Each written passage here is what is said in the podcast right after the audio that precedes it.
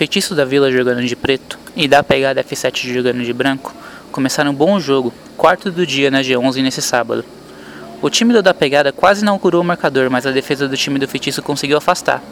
Na sequência, após bom ataque, o camisa 7 Giovanni recebeu o passe e bateu para inaugurar o marcador. Na sequência, após também boa troca de passes, foi a vez do camisa 20, Eric, ampliar para o time de branco. O time do Feitiço começou a arriscar chutes de média distância, o da pegada demonstrava mais tranquilidade na construção das jogadas após marcar o segundo gol a seu favor.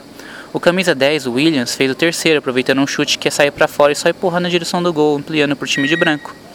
O time do da pegada buscava construir jogadas e abrir a defesa adversária, e foi assim que o camisa 20, Eric, fez o quarto do gol do time.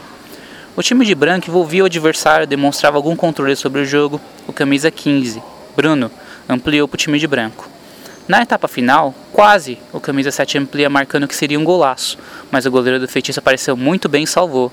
Na sequência, o camisa 11, Rafael, fez mais um ampliando para o da pegada.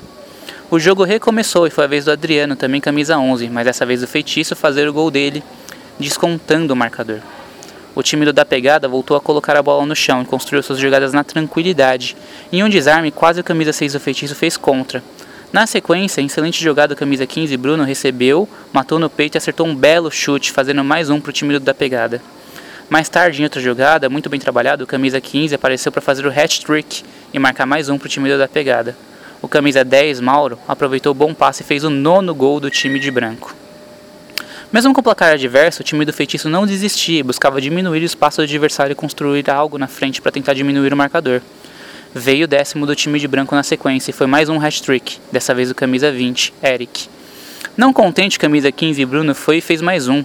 E se engana quem pensou que o Eric ia deixar isso barato. Ele foi e fez o quarto dele também, décimo segundo do time da pegada. Na parceria saiu um bom passe do Eric pro Bruno, era a chance dele fazer o quinto, mas a bola foi para fora.